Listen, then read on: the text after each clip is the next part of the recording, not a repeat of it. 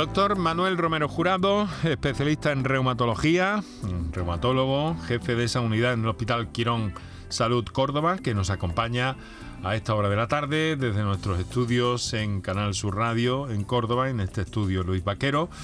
Eh, doctor, muy buenas tardes. Buenas tardes, Enrique, ¿qué tal? ¿Cómo estás? Pues encantado de saludarle, doctor, y una vez más eh, para encontrarnos y, en fin, como es eh, el argumento del programa, aclarar las cosas a nuestros oyentes al tiempo que vamos aprendiendo de ustedes, que tienen el conocimiento, la experiencia clínica y, y, que pueden divulgar y transmitir a nuestros oyentes mucha y buena información. 200 enfermedades reumáticas. 200, o más de 200 enfermedades reumáticas. Eh, a mí siempre me gusta, Enrique, decir que no existe el reuma, porque vienen a, la consulta muchas veces los pacientes y dicen, doctor, tengo reuma. yo le explico que el reuma en sí no existe, existe enfermedades reumáticas y cada una tiene su nombre y cada una tiene características especiales. Por lo tanto, eh, desechemos este mito de hablar de reuma, porque no existe el reuma, existe enfermedades reumáticas, cada una tiene su nombre, cada una tiene sus características clínicas, cada una sus limitaciones y tratamientos eh, diferentes diferentes. Eh, cuando se habla de lumbalgia, mm, ¿estamos hablando de una enfermedad reumática? Bueno, la lumbalgia, la lumbalgia es, un, es un síntoma, un síntoma, una manifestación. En este caso eh, sería el dolor de una localización del cuerpo que es la columna lumbar. Pero existen muchos muchas causas que producen este, esta, este síntoma del, dolor lumbar. ¿no? Dentro de las patologías reumáticas que pueden producir la lumbalgia, si hablamos de este tema, están las de tipo inflamatorio, el amplio grupo de las enfermedades inflamatorias que afectan a la columna es la, son las espondiloartritis. Dentro de las espondiloartritis existen varias enfermedades y la que más, la que más se conoce, la principal, es la espondilitis anquilosante. Y hay otras como la espondilitis o la espondiloartropatía psoriásica, otro tipo de afectaciones inflamatorias o bien también infecciosas, o está el tipo eh, mecánico, que es la artrosis, cuando existe artrosis a nivel de la columna lumbar como consecuencia de la degeneración articular de las vértebras también produce dolor o bien afectación discopática por los discos que se paran. Es decir, existen muchas y múltiples causas que pueden producir el síntoma de dolor lumbar. Doctor, yo estoy obsesionado eh, con la prevención, con la idea de prevención y tengo que preguntárselo a todos los especialistas que pasan por aquí, se lo, se lo pregunto también a usted. ¿Hay formas de prevenir las enfermedades reumáticas? Mm, ¿O algunas de ellas al menos? Algunas de ellas sí, otras no. Hay enfermedades reumáticas múltiples que tienen una predisposición genética y que muchas veces no podemos prevenirla porque aparecen eh, mm, cuando acontece algún acontecimiento eh, desencadenante, como por ejemplo la artritis reumatoide. Cuando hablamos de una artritis reumatoide, prácticamente es la enfermedad principal característico de la, de la reumatología. ¿no? Eh, existe una predisposición genética, pero es una enfermedad que aún no se conoce exactamente por qué se desencadena en una etapa concreta de la vida y aparece en inflamación articular múltiple, amén de otras eh, afectaciones a otros niveles, como por ejemplo el pulmón, eh, el corazón, la piel, eh, el ojo, etcétera. ¿Son enfermedades más complejas de alguna forma? Muchísimo más complejas. Mm, tenemos el, el, riesgo de, de hablar solamente de enfermedades que afectan al aparato locomotor y cualquier enfermedad reumática, sobre todo aquellas que consideramos sistémicas, como puede ser la artritis reumatoide, el lupo, el síndrome de Sjögren, algunas enfermedades inflamatorias musculares pueden afectar no solamente al aparato locomotor, sino también al tejido conectivo.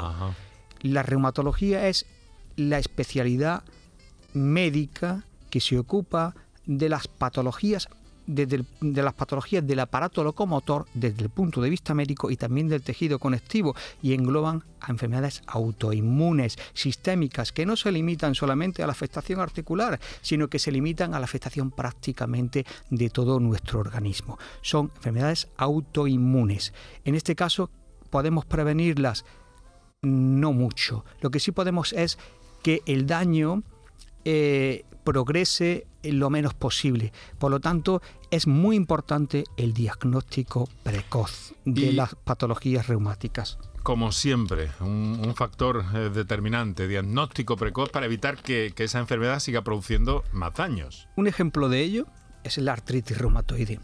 Hay una ventana que nosotros llamamos ventana de oportunidad terapéutica desde el momento donde aparecen los primeros síntomas hasta donde se debe de introducir el tratamiento, tratamiento modificador de la enfermedad con fármacos, muchos de ellos inmunosupresores, no debe de transcurrir más de tres meses, porque a partir de tres meses las lesiones pueden ser irreversibles. Igual sucede en enfermedades como la espondilitis, que también hay que introducir el tratamiento de una forma muy precoz. No, pero a veces es, difícil para el paciente, ¿no? Determinar cuándo acudir a un especialista porque hay un síntoma, ¿no? ¿Cómo está esto, doctor? Pues mira, yo siempre... Tarde? Sí, es, es complicado, no es complicado, pero yo siempre aconsejo que ante la mínima ante eh, la aparición de síntomas como por ejemplo dolor articular de predominio matutino, rigidez, o eh, rigidez de columna, eh, dolor intenso, hay que eh, solicitar una consulta, primero por atención primaria, lógicamente, que le derive al reumatólogo. Es importante la conexión que debe haber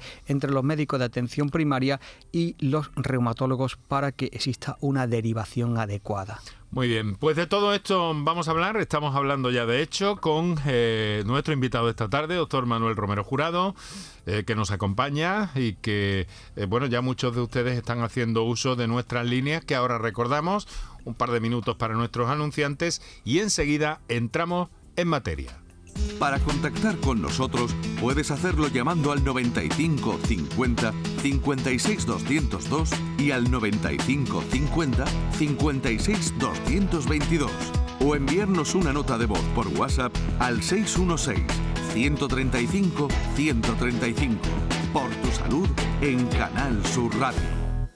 ¿Estás lesionado? Elige la fisioterapia avanzada de Clínicas Beyman. En Clínicas Beyman ponemos a tu servicio fisioterapeutas de primer nivel equipados con la última tecnología. Nuestra meta es tu recuperación. Somos la fisioterapia oficial de 18 federaciones deportivas de Andalucía. Si necesitas recuperar tu salud, tu rendimiento y tu bienestar, pide tu cita en clínicasbeyman.es. Aquadeus, ahora más cerca de ti, procedente del manantial Sierra Nevada, un agua excepcional en sabor, de mineralización débil que nace en tu región. Aquadeus Sierra Nevada es ideal para hidratar a toda la familia y no olvides tirar tu botella al contenedor amarillo. Aquadeus, fuente de vida, ahora también en Andalucía. El resumen de la jornada con la última hora del deporte, la economía y el análisis lo tienes en el Mirador de Andalucía. De lunes a viernes desde las 7 de la tarde con Natalia Barnés. Quédate en Canal Sur Radio, la radio de Andalucía. Enrique Jesús Moreno, por tu salud en Canal Sur Radio.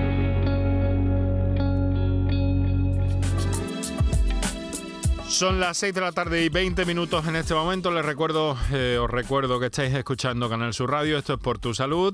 Si lo hacéis en el directo, pues eh, muchas gracias por estar ahí, en el directo de la radio, en estas tardes luminosas, aunque nos gustaría que fueran más húmedas, como, como decía ayer. Que lloviera es lo que nos, nos gustaría, a pesar de que las tardes es inevitable pensar, pensar por otra parte que son preciosas y con una temperatura eh, pues eh, prácticamente primaveral en algunos casos. Pero en fin, vamos a lo que vamos, que es lo nuestro. Quiero decir que a todos los que estáis en directo, a todos los que escucháis el programa en la redifusión del mismo durante la madrugada, eh, de, cada, de cada noche aquí en Canal Sur Radio y a los que lo hacéis a través de las distintas plataformas digitales e incluso desde nuestras redes sociales, que quiero comentaros que tenéis pues ahí todos los programas, todos los adelantos de los temas que abordamos cada día y que eh, también, también, también dan acceso a los audios eh, a veces Em, eh, selecciones que hacemos o, extractos que hacemos de los programas o acceso a los programas completos. En este sentido, en Twitter estamos en arroba por tu salud que ya notamos que os vais incorporando últimamente con mucha decisión y os agradecemos que nos sigáis y también en facebook.com barra por tu salud. Cualquier cosa que queráis comunicarnos también directamente al programa tenéis el correo electrónico por tu salud rtva.es. Compartimos en torno a las enfermedades reumáticas, más de 200, eh, como nos ha dicho nuestro invitado esta tarde, doctor Manuel Romero Jurado. Eh, doctor, si le parece, vamos a vamos a atender a una llamada que tenemos en directo, vamos orientando y así vamos sabiendo también cuáles son las inquietudes de nuestros oyentes, en este caso, a los que a su vez nosotros escuchamos aquí en la radio, gracias a amabilidades como, como la suya esta tarde compartiendo con nosotros el programa. Nos ha telefoneado Antonia desde Chiclana. Antonia, buenas tardes. Hola, buenas tardes. ¿Qué tal? ¿Cómo está? Pues bien. Eh, bien, y esa risita. Porque no para mí, es una consulta que me tiene mi hija preocupada hace mucho tiempo. Bueno, bueno. Sobre la fibromialgia. Hmm. Pues, pues adelante, adelante. Sí, venga. Eh, quisiera saber si ha salido alguna nueva medicación. Ella tiene fibromialgia pues hace 10 años. Y entonces yo siempre la veo a peor, toma medicación muy fuerte, pero no, no, no la veo yo a ella bien. Vamos a ver, que abre una de las notas que yo tenía eh, preparadas para nuestro invitado esta tarde, Antonia, porque precisamente... entonces lo escucho. Sí, bueno, no, no, no, perdone, quédese aquí por si el doctor tiene algo que precisar con usted, no hay ningún problema, siéntase como en casa. Pero le quería decir que, que, hombre, que es un asunto del que queríamos hablar también, porque la fibromialgia se trata desde el ámbito de la reumatología, ¿verdad, doctor? Sí, sí, bueno, eh, pues nada, buenas tardes, Antonia. Mire, yo... Hola, le voy a contestar de forma genérica, no solamente para a usted también, pero para, ya que ha salido el tema de la fibromialgia, dar una pequeña noción general para que para que le pueda ayudar también a otros a otros pacientes o a otros que estén escuchando. Miren, eh, Efectivamente, Enrique, la fibromialgia es una enfermedad reconocida como tal del año 1992 por la, eh, por la OMS y pertenece al campo de la reumatología. Es una enfermedad eh, que cursa con una variada sintomatología donde predomina el dolor osteomuscular generalizado, pero también se puede asociar y se asocia fatiga, fatiga durante la mayor parte del día, cansancio, trastorno del sueño, asociación de eh, eh, alteraciones del estado de ánimos, algunas veces tristeza, ansiedad, algunas veces también se asocia alteraciones del estado cognitivo, incluso que se llama fibroniebla, un poco una niebla mental. ¿no? esta sintomatología es la que predomina en los enfermos con fibromialgia. En, respecto a un tratamiento nuevo, a mí no me gusta hablar de tratamientos generales para la fibromialgia porque cada enfermo tiene su tratamiento específico. No se puede hablar de tratamiento general. Hay que eh, ver al paciente, entrevistarlo, ver qué síntomas tiene, dónde predomina, si se le puede ayudar también desde un punto de vista eh, anímico, escucharlo, ver un poco por qué aparece todo esto, porque la fibromialgia tiene tres pilares fundamentales del tratamiento.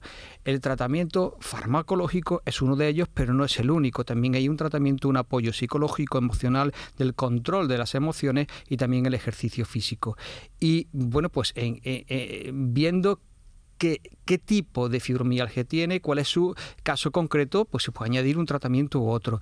Prácticamente los tratamientos de la fibromialgia no existe ninguno concreto para, en, general, como yo digo, ¿no? Pero sí es verdad que cada vez se está aprendiendo mucho más Afinando. sobre este tema y se está ha pasado a, considerarse una enfermedad al principio una enfermedad que era la, fibrositis o la inflamación, de, inflamación muscular, eh, a desterrarse completamente. Hoy no se, se sabe que no se trata de una afectación a nivel muscular ni articular, es más bien un una alteración del, del, procesamiento del dolor a nivel del sistema nervioso central por un fenómeno que se llama hipersensibilidad central. Es que el, como los, los, transmisores periféricos eh, este, envían señales muy desproporcionadas al cerebro y hay que como una hiperactividad a nivel del sistema nervioso central. Esta es la causa fundamental, la causa no, es el mecanismo fundamental en la que aparece el dolor y todos los síntomas relacionados con la usted, Está usted hablando de síndrome de sensibilidad central, bueno, el síndrome que hemos hablado en este programa. Sí, pero el síndrome de sensibilidad es el conjunto de,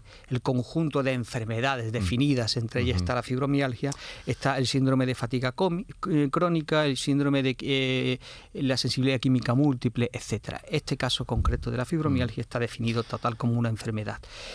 Hay que ver al paciente, estudiar su caso concreto, y cada paciente tiene su tratamiento. Y si no va bien con un tratamiento, mm, como es el caso que nos detalla Antonia, hay, hay cosas hay cosas que se están investigando, investigando, hay muchas publicaciones científicas al respecto de nuevas técnicas que pasan incluso por la estimulación magnética transcraneal. Nuevos, son como la, eh, son eh, equipos que mediante una aplicación de un campo magnético a nivel cerebral van a modificar o hacer una neuroplasticidad eh, para estabilizar las conexiones neuronales que producen dolores la fibromialgia. Hay muchísimos estudios al respecto. Hay que montarse un poco también en el, en el caballo de las nuevas Todavía la ciencia ahí no, no, termina de haber consenso. Mire, ¿Cómo están las cosas? Mira, Enrique, eh, yo he estado haciendo últimamente una revisión sobre este tema y hay muchísimas publicaciones a favor de su utilización. Concretamente, el último documento de la Sociedad Española de Reumatología eh, de consenso para el tratamiento de la fibromialgia le da una, una recomendación 1B, creo recordar, no me acuerdo de memoria, quiere decir que, que parece, que parece, que parece que, que tiene eficacia. ¿no? Lo que pasa es que, bueno, que son eh, tratamientos caros. Por desgracia, la, la, seguridad social son pocos sitios donde los tienen. Y, pero bueno, ahí está. no tienen efectos secundarios prácticamente y va bastante bien. ¿Esta es una técnica que se viene utilizando para el tratamiento de la epilepsia, doctor, quizás? Bueno, esta técnica, eh, esta técnica se utiliza eh, para muchos, muchas patologías, entre ellas en el campo de la psiquiatría, donde más más se ha demostrado eficacia es el campo de la depresión mayor, más estudios hay, también existen en el síndrome mm, bipolar, síndrome ansioso, también en la neurorehabilitación de enfermos que han tenido accidentes cerebrovasculares, se viene utilizando desde hace mucho tiempo y el campo de la reumatología se va a empezar a utilizar. Ya se utiliza en muchos sitios. Un ¿eh? estimulador de alguna forma. Es un, es, un aparato que mediante campos magnéticos va a crear, eh, va a modular las conexiones neuronales. Varios mecanismos la, va a, es como la, regeneración de nuevas conexiones neuronales, es la neuroplasticidad, que tan, tan, tan de moda está es, este término, que es crear nuevas conexiones. y rehabilitar las dañadas, por así decirlo. Que no, es aquello, que no es aquello de que las neuronas morían y ya no volvíamos a recuperarlas. Esta idea se desechó hace bastante tiempo. Bueno, no es que esto vaya a regenerar, vaya a producir mayor número de neuronas, simplemente va a equilibrar estos neurotransmisores que están un poco alterados. esto es hablar sí un poco por encima porque se necesitaría tres programas para hablar de esto. Pues vamos a ir abreviando. Eh, Antonia, eh, mm, transmítale nuestro apoyo a su hija y en fin, cuando si, si fallan estas cosas y no la ves bien, no la ven bien, a lo mejor eh, debería eh, acudir a su especialista, el que quien le haya puesto su nuevo tratamiento. al hospital de Puerta Real y está atendida, mm. pero no, no la veo yo mejor. Y a lo mejor tiene que cambiar el tratamiento, hace ¿no? le dio un infarto. Mamá que dolor en el brazo, que dolor en el brazo. Cuando se dio cuenta, digo, llama a urgencia y, y, y, lárgate. Ella vive en un lado, yo vivo en otro y, y para quirófano y la tuvieron que operar de corazón. Y no sé si una cosa va con la otra. Ya escucharé otro programa y hablaré con usted un ratito. Bueno, pues muchas muchas gracias y mucho ánimo. Para ¿Cómo se llama ella? De noche también te escucho. Vaya. Bueno, Antonia, pues muchísimas gracias. A ustedes, gracias un por fuerte estar abrazo, Un fuerte abrazo. Bueno, doctor, desde luego eh, el tema de la, de la fibromialgia que ha salido a raíz de la llamada de, de Antonia que yo quería que nos ha expuesto aquí eh, magníficamente y que tenemos que ver en otra ocasión, quizá también de una forma más específica incluso, ¿no? ¿Eh? Sí, ya más en otro programa podemos dedicar a esto porque estoy haciendo una revisión sobre este sobre este tema en profundidad. Está ultimando, ¿no? Sí. Muy bien, pues lo, lo, citamos ya para cuando, para cuando llegue ese momento. Encantado. Vamos a escuchar ahora otra comunicación que nos ha llegado a las notas de voz. Adelante, compañeros.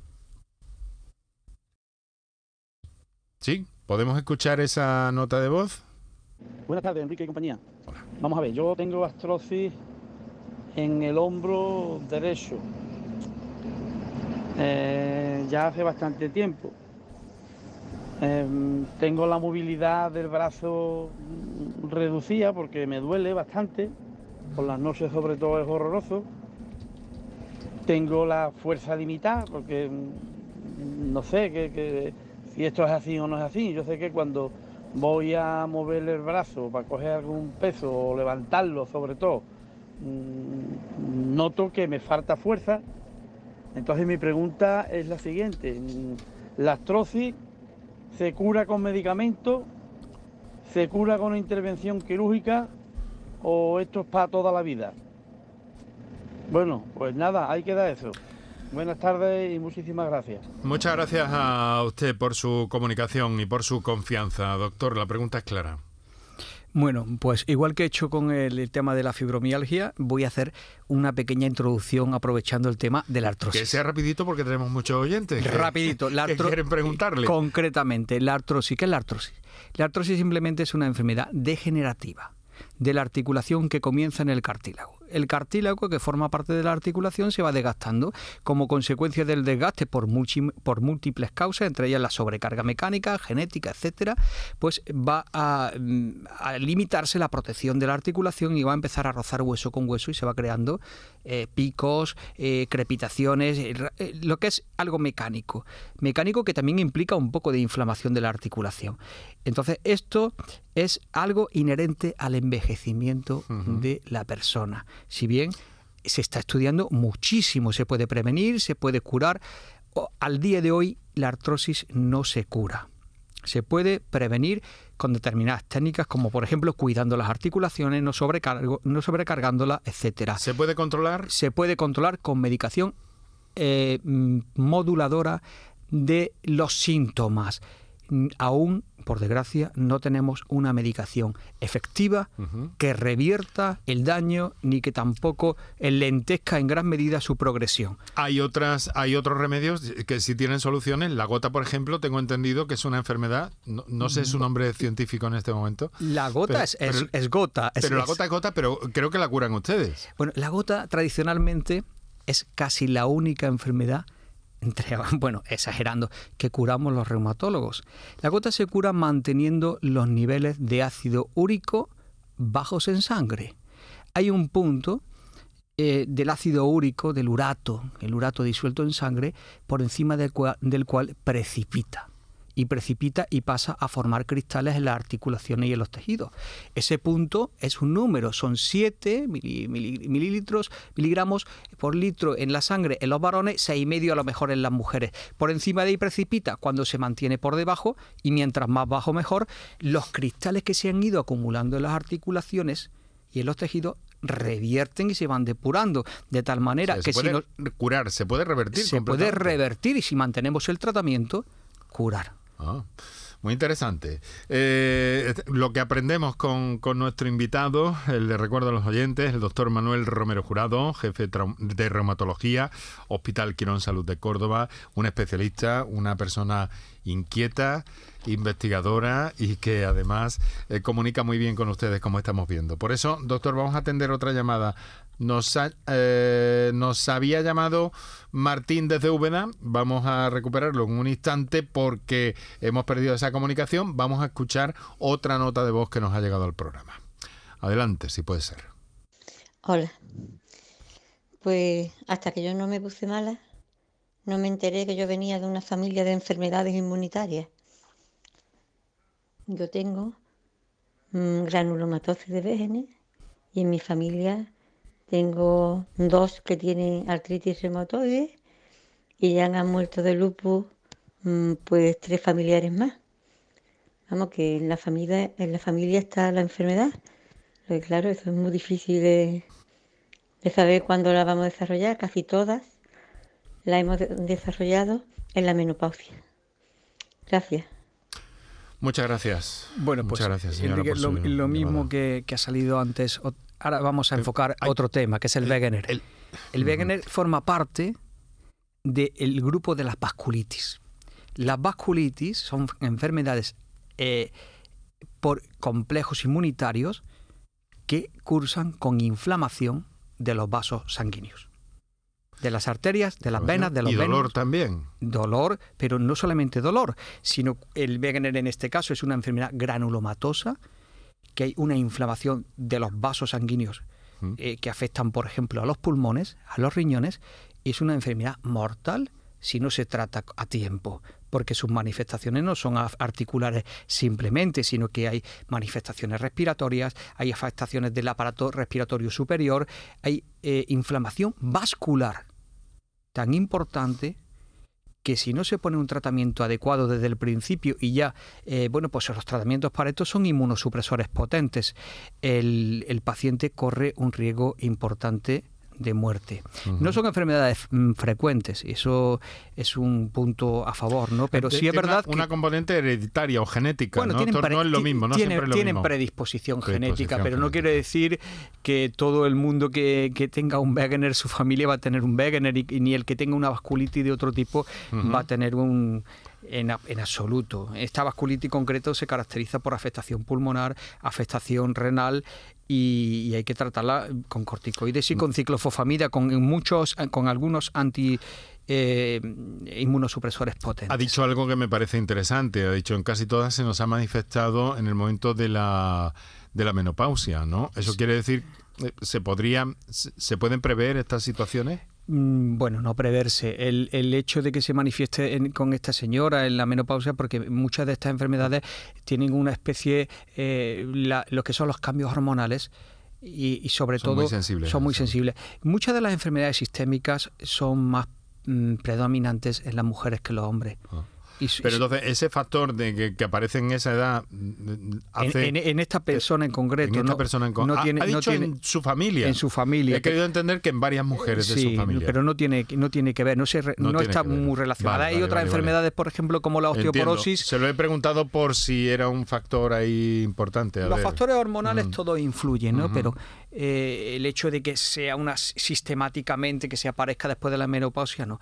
Hay ciertas enfermedades que no hemos tocado aún, como la osteoporosis, que sí por el descenso de los estrógenos después de la menopausia, sí hay eh, empiezan a desarrollarse lo que se llama la osteoporosis postmenopáusica. Vamos a ver eh, qué nos eh, cuenta. Quiero saludar a Francisca, nos telefonea desde Granada. Buenas tardes, Francisca. Buenas tardes. ¿Qué tal? ¿Cómo está, querida amiga? regular, regular. más. Bueno, a ver, cuéntenos. El doctor Manuel Romero le escucha con atención. Mire usted, yo llevo un tiempo, yo estoy muy mal de las articulaciones, lo mismo las rodillas que las columnas, estoy muy mal. Pero llevo un tiempo, durante esta pandemia, pues me duele, me duele la pierna izquierda, en el muslo, siento yo mucha calor, ¿sabe usted? Y como si me apretaran así en la pierna. He ido dos veces a urgencias, porque ya sabe usted con estas pandemias y eso, pues mi doctora casi ni me ve. Mi doctora casi no le hace ni caso, ¿sabe usted? La han puesto en el papel porque ya he ido dos veces y me han dicho que no era cosa de urgencia, que me mandara al traumatólogo y no me manda. Pero yo noto en el muslo izquierdo una calor. Yo digo, ¿esto de qué? llevo ya dos años con Bueno, ella, ¿eh? Está planteado el asunto, eh, doctor. Bueno, yo concretamente habría que examinar a la señora, ¿no? Lo que sí me da pie para introducir otro tema, que son las patologías de partes blandas. Las patologías de partes blandas también forman parte de la reumatología. En este caso pudiera tratarse de una tendinitis.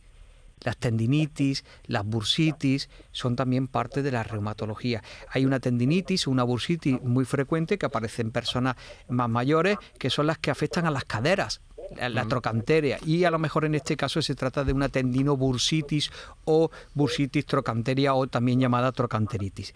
Es decir, que, que tengamos en cuenta que eh, muchas veces la- eh, las tendinitis eh, se puede localizar ahí o en otras, en, otras, en otras articulaciones o en otras partes del cuerpo y que esto también forma parte de la reumatología y se pueden identificar con un- una simple ecografía. Ajá. Con una ecografía, caramba, pues mm, está bien, ¿no? Quiero decir que, que- que está bien. Hoy día Eh, casi todos los reumatólogos tenemos en la consulta un ecógrafo. Francisca, eh, debería insistir. ¿Al, al reumatólogo o al traumatólogo? Yo le recomiendo al reumatólogo, será porque a lo mejor yo soy reumatólogo, pero los traumatólogos son más de quirúrgico. Nosotros somos los que primero debemos de hacer el diagnóstico y si vemos que es del tema de traumatología, pues derivamos nosotros a traumatología. Pero este caso concreto que usted me está diciendo, yo le, le aliento a que a que consulte al reumatólogo. Tengo pedido con la doctora, pero vaya para hablar por teléfono. Porque yo ya es como le voy a decir. Digo, a mí me manda. Yo tenía pensado decirle o al reumatólogo o al traumatólogo. No voy a hacer ya caso de ti porque es que me está cargando de medicamentos, ¿sabe usted? Me ha mandado unas pastillas que me afectan mucho. He leído en el prospecto que receta mucho los ojos. Yo tengo los ojos muy delicados y que desde que me las tomo, pues tengo los ojos secos, secos. Bueno, pues eh, insístale en eso y además eh, hay un método diagnóstico, como nos acaba de decir el, el doctor Romero, eh, bastante eficaz. Insístale en eso por su apelea a su propio bienestar, que es como... No se me nota, No ¿sabe tiene que. Parece que tengo la pierna hasta inflamada, una más gorda que otra. Yo co- una vez escuché ahí eh, una cosa que han sacado ahora de que tienen grasa o la operan o una enfermedad que ha venido que... No, el no lipedema, se refiere al lipedema probablemente, ¿no? Sí, Sí, yo lo pero ahí en una no parece parece que eso no tiene parece que eso no, no tiene relación ver, con lo que nos está contando, no. Muchas gracias, Francisca, y insista insista por su. Por su bienestar y porque bueno es curioso también esa enfermedad reumatoide, reuma- reumatoide que se eh, manifiesta en zonas blandas muy muy interesante Sí, eso me ha dado pie para introducir lo que son las tendinitis o los reumatismos de partes blandas. Partes blandas. Bueno, eh, Francisca, muchas gracias, mucho ánimo y por favor insista, ¿vale? Yo ya le digo, tengo cita para el lunes que viene con la doctora por teléfono. Pues- y yo pues- ya le iba a decir, o me manda al traumatólogo o al reumatólogo. Bueno, pues ya no. no hago caso más de lo que me diga. Bueno, tampoco se trata de no hacer caso, mujer. Plantere con, con empatía y con buen rollo el asunto, pero conviene que la vea un reumatólogo probablemente. Francisca, Bueno, gracias, ¿eh? venga, Lo muchas gracias, muy buenas tardes. ¿eh? Muchas gracias, muchas gracias. Muchas Todas gracias. las cosas todos los días las escucho. Muy bien, muchas gracias, Francisca, Bueno. mucho ánimo. Eh, doctor, doctor Manuel Romero, eh, un oyente que nos pregunta vía textual eh, que le dijera la diferencia entre artrosis y artritis. Claro, es que hay una nomenclatura y una, unas matrículas en el ámbito de la reumatología, Bueno, ¿verdad? la, la diferencia básica es que artrosis es más degenerativo, donde el foco de la lesión primaria está en el cartílago y después se va degenerando la articulación del hueso y tal. Y eh, la, la artritis hace referencia a inflamación de una membrana que recubre la articulación que recibe el nombre de membrana sinovial.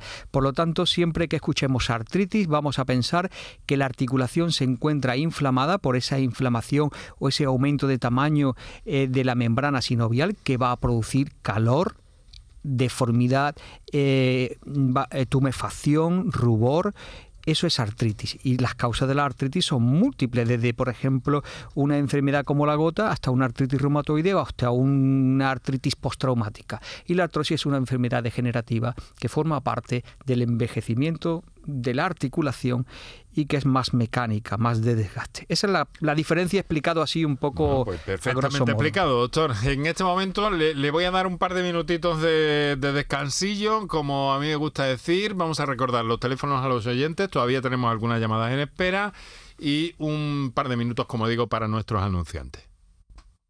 Para contactar con nosotros puedes hacerlo llamando al 95 50 56 202 y al 95 50 56 222 o enviarnos una nota de voz por WhatsApp al 616 135 135. Por tu salud en Canal Sur Radio. Sevilla. Canal Sur Radio. ¿Buscas una fibra óptica que te dé más? Telecable Andalucía es tu operador local de confianza. Telecable. Fibra de 300 megasimétricos por solo 14,90 euros al mes y línea ilimitada de 24 gigas por 10,90. Contrata en Telecable Andalucía. Somos punto de venta oficial de Xiaomi. Telecable Andalucía. Conecta con lo que realmente importa. Yo ya no pago por mi consumo y digo chao, digo chao, digo chao, chao, chao, a tú lo mismo. Vente conmigo, nuestro petróleo es el sol. Dile chao. Bienvenido al autoconsumo. Dimarsa.es. Enrique Jesús Moreno. Por tu salud. En Canal Sur Radio.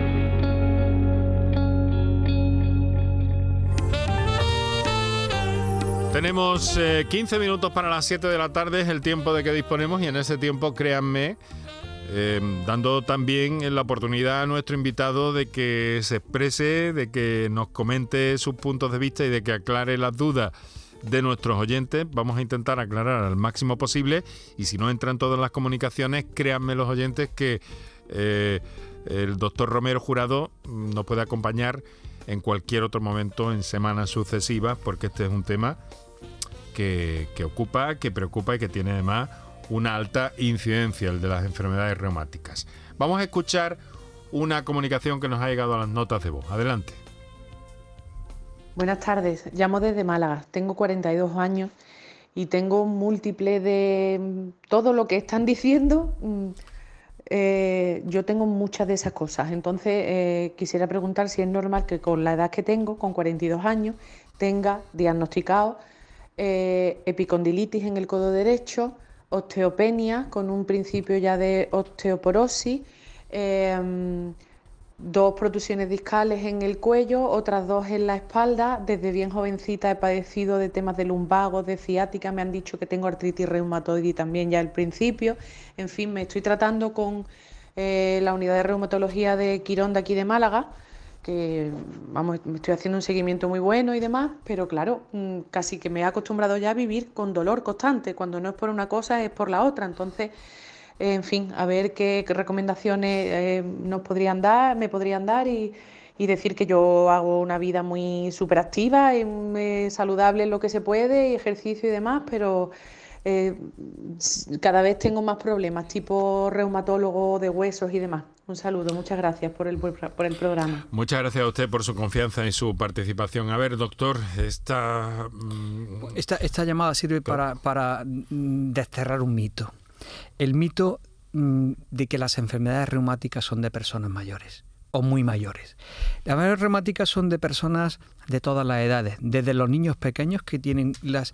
Hay un grupo de patologías que son las artritis idiopáticas eh, juveniles, con vasculitis, artritis y de todo tipo y, y que se ven frecuentemente en la consulta, hasta estas patologías que la, la paciente ha comentado, por ejemplo la osteopenia o la osteoporosis. La osteopenia es un paso previo a la osteoporosis. No hemos hablado de osteoporosis, me gustaría ahora en este momento simplemente... Es que nuestros oyentes van marcando la pauta y por eso tenemos que volver a insistir y volver a invitar en próximas semanas a nuestro invitado. La- Pero adelante, por la, favor. La doctor. osteoporosis es simplemente un concepto que hace referencia a un hueso frágil. Y este hueso frágil o porótico tiene tendencia a romperse, a producir fracturas. Las fracturas más frecuentes son las fracturas vertebrales y las más graves las de cadera. Existen también fracturas de muñeca. Estas tres fracturas son fracturas por fragilidad en pacientes con osteoporosis. Por, eh, se, ha, por un, se ha definido eh, por consenso que unos valores en una técnica que se llama densitometría, cuando existe menos 2,5 Mm. puntos, comparado con el hueso óptimo que la paciente tendría a los 20 años, se considera osteoporosis porque se ha establecido que hay mayor riesgo. ¿Qué arreglo tiene eso, doctor? El, el arreglo, eso es una pues, se puede hacer una medida preventiva, ¿no? Tomando productos lácteos antes de, de que se produzca este hecho, llevando una vida sana, una vida de ejercicio, pero a pesar de eso, en el caso de las mujeres tienen riesgo porque cuando llegan a la menopausia hay un descenso de los estrógenos y las células que activan, que se- las células que destruyen el hueso parece que se activan Mm. y se van creando un hueso frágil. Hablamos hace un par de días del tema de los tratamientos hormonales en, la, en, el, en torno a la menopausia, que nos dieron también buenas referencias sobre eso y la- la- una de las consecuencias que tenía que era la osteoporosis en este momento, pero que también era evitable desde ese ángulo un poco anterior. Eh, vamos a una llamada que nos llega desde Sevilla. Eh, Victoria, buenas tardes. Hola, buenas tardes. ¿Qué tal? ¿Cómo está? Eh, bien, mira, mi pregunta es por mi pareja. Él es una persona joven, tiene 40 años, ha pasado por muchos médicos y muchas pruebas eh, médicas y hay algunos reumatólogos que le han diagnosticado artritis reumatoide, fibromialgia y ya finalmente espondilitis anquilosante, aunque hay otros que no porque no tiene la HLA B27 positiva. Entonces a él le han puesto un tratamiento eh, con inmunosupresores y lo que nosotros preguntamos es si a la larga este tratamiento no será contraproducente para otro y le provoque otras enfermedades, porque al no ser claro ese diagnóstico, Bueno, yo en un principio mm, mi recomendación es que le hagan el diagnóstico lo más claro posible, porque no es lo mismo una artritis reumatoide que una, una espondilitis anquilosante, ¿no? Y es raro que coincidan las dos enfermedades a la vez, ¿no? Y bueno, pero es los, los tratamientos que se están empleando, inmunosupresores, eh, fármacos que se llaman de remisión de la enfermedad de primera línea y tratamiento biológico si no responden a estos fármacos, tanto en la artritis reumatoide como en la espondilitis anquilosante, son tremendamente seguros. No solamente que son seguros, sino es qué es lo que hay que poner, porque si no se pone este tipo de tratamientos para estas enfermedades, el riesgo es muy grande porque eh, se come la articulación y se deteriora y, otra, y, hay mayor riesgo de afectación sistémica. Es decir, que la balanza es siempre a favor de poner este tipo de tratamiento, siempre que se haga un diagnóstico exacto. Pero, doctor, ha dicho que hay, hay un vector o un factor, el factor, el factor para el diagnóstico final que... Eh, ha hablado del HLA-B27. El HLA-B27 es un, es un marcador genético, por así decirlo, que aparece en, eh, en un porcentaje alto de pacientes que tienen espondilitis anquilosante. Pero no quiere decir que hay que tenerlo para hacer el diagnóstico. No es, no es una condición sine qua non. Forma parte de los criterios de, clasificación o de diagnóstico de la espondilitis, pero, pero no es necesario obligatoriamente. En este caso ha dicho Victoria que no aparece, ¿verdad, Victoria? No aparece, pero hay algunos algunos reumatólogos que lo ven muy claro. es que no, no tiene por qué aparecer para establecer el diagnóstico. Los criterios diagnósticos están de clasificación eh, de la espondilitis, en este caso ya se habla, se tiende a hablar de formas precoces. Antiguamente se hablaba mucho de espondilitis anquilosante porque son las formas muy evolucionadas. Hoy en día ya se habla de espondiloartropatía axial, que puede ser B27 positiva o no B27 positivo. Y existen unos criterios donde se contempla el dolor lumbar, la cronicidad, la edad, eh, la afectación en resonancia nuclear magnética de las articulaciones principales de este síndrome, de esta enfermedad, que es las, son las sacroiliacas. Eso es muy importante. Es decir, que no es una condición sine qua non tener el HLV27. La, la, orientación, eh, la guía más clara para Victoria, para su... Yo creo que un reumatólogo de... Eh, que precise ese diagnóstico. está capacitado absolutamente para dar el diagnóstico. Que, se, mm. que, que que en Andalucía hay muchísimos reumatólogos, casi todos, todos están capacitados para dar el diagnóstico es correcto. es que hay muchos y cada uno le ha dicho una cosa diferente. Yo ahí ya, ya sí que no le puedo decir, tendría que, valorarse específicamente. Bueno, Victoria, mucho ánimo y no, claro, eh, es que es importante esto, precisar ese diagnóstico para ver qué es lo que hacen los facultativos, claro que sí. Le agradezco su llamada y le deseo toda la suerte posible. Muchas gracias. ¿Vale? Venga, mucho ánimo. Hay que precisar, precisar. Bueno, pero si hay desajustes, esto marea al paciente una barbaridad, doctor. Claro, es que esto de la medicina no es tampoco, son, reglas, no es una ecuación exacta. Entonces interviene un poco también, mm. pues, en fin. Bueno, vamos a escuchar, vamos a escuchar otro WhatsApp. Tenemos cinco minutillos para las siete de la tarde. Eh, ¿Cómo pasa la hora? Se pasa rápidamente, mm. se pasa rápidamente. Bueno, vamos a escuchar otro, otra nota de voz. ¿Qué hay? Buenas tardes. Yo quería consultarle, yo tengo artrosis en el dedo gordo del pie derecho y desde hace unos 10 años o algo así mm, estoy tomando glucosamina de unos laboratorios ingleses. Estoy tomando dos pastillas, una por la mañana y otra por la tarde, por la noche, un mes y descanso otro mes y me va muy bien. Antes no podía prácticamente andar y ahora me va estupendamente bien. Llevo mucho tiempo así. Gracias. A ver si me puede decir si puedo seguir tomando estas pastillas. Bueno, pues muchas gracias a este oyente. Una sí, Bueno, la glucosamida forma parte de lo que se conoce como los fármacos modificadores de los síntomas. De los síntomas, pero no, no son fármacos de remisión de la enfermedad el artrosis. Van a modificar, y hay estudios que así lo demuestran, un estudio cierta controversia también quiero decir que hay, ¿no? ¿Sobre algún efecto o algo? Sí, porque eh, estudios de eficacia comprobada, comprobada, hay pocos respecto a este tipo de terapias. El sulfato de glucosamida, por ejemplo. Pero están catalogados en todas las guías como fármacos modificadores de los síntomas de acción lenta. No es un antiinflamatorio que quita el dolor hoy mismo, sino que por eso se utilizan durante un tiempo prolongado y se interrumpe. Entonces, la duda principal de este oyente, doctor, que nos queda poco tiempo, y es si mm, mm, lleva tomándolo tiempo, o sigo tomándolo. Si le va bien, no, no hay ningún inconveniente de que lo tome. Suelen ser fármacos seguros. Lo que sí es verdad es que no son regeneradores de nada. Ajá. Eso sí, sí es verdad. Hasta ahora no, no hay estudios de suficiente entidad que ha dicho que esto. le va bien y que si puede, que si su- según su criterio debería seguir ningún tomando. inconveniente. Muy bien, vamos a atender un WhatsApp más porque no tenemos tiempo para más y tenemos tres minutos. Voy a meter este WhatsApp con calzador. Doctor, le pido, te- tiene el segundero ahí detrás, usted no lo ve, pero yo tendré que, que pararle. Vamos a escuchar ese WhatsApp. ¿Posible? ¿Hola? en la misma rodilla. No, no le hemos escuchado. Vamos a empezar desde el principio, compañeros. Eh, yo tengo una fisura, eh, bueno, tengo dos fisuras, una en la misma rodilla, por delante y por detrás en el menisco. Y a raíz de esa fisura me salieron dos fístulas, me parece que se llama, no, bueno, no sé cómo se llama. Y se me inflaman. Claro, eso produce un dolor impresionante. Pero me lo descubrieron en la mutua, a raíz de que me crujió la rodilla y empezó a inflamarse. Pero mi médico de cabecera no ha querido saber nada del tema. Solamente me manda unas pastillas que son tratamiento de tres meses, que eso no quita el dolor. Y cuando me duele es impresionante el dolor que tengo. Una ¿Cómo hago para que mi médico me mande al traumatólogo, al reumatólogo, donde me tenga que mandar, pero que me haga Es caso? Una Esto fisura. fue hace dos años. Muy bien, Sigo- muchas gracias, eh, eh, señora, por su pregunta. Vamos a intentar responder brevemente, doctor. ¿Una fisura puede Interesante, ser el, el- interesante el pregunta. principio de una enfermedad reumática? Interesante pregunta.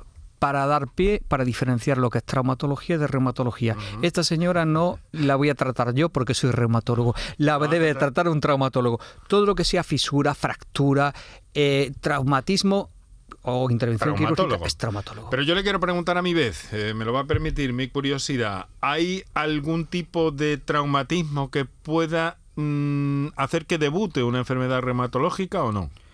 Pues eh, bueno, pues eh, por ejemplo, esta señora, si, si, si tiene una degeneración del menisco, con, con algún tiempo puede degenerar en una artrosis, eh, traumatismo de Pero repetición. No es, algo, no es algo que sea frecuente ni habitual, ni tiene por qué. Ahora mismo no, no recuerdo yo exactamente, Enrique. Muy bien, muy bien. Pues seguro que, que no es frecuente, estoy seguro de eso. Mi doctor amigo, doctor eh, Manuel Romero Jurado. Hemos llegado al, al final del programa. Le quiero agradecer que haya compartido este trocito de la tarde en su agenda con nosotros.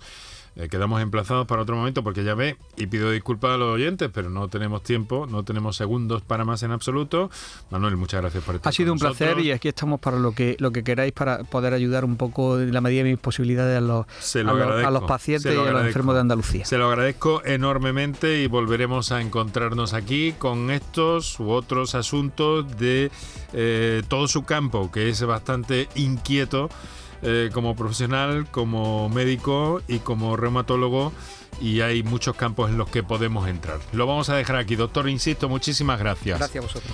Mañana vamos a hablar de otro tema, de la uveitis, que es una inflamación y enrojecimiento de los ojos que no solamente ven los oftalmólogos, que también eh, tienen que ver un conjunto de profesionales, eh, entre ellos los internistas. Lo haremos desde la unidad especializada del Hospital eh, Virgen de las Nieves de Granada. Hasta mañana.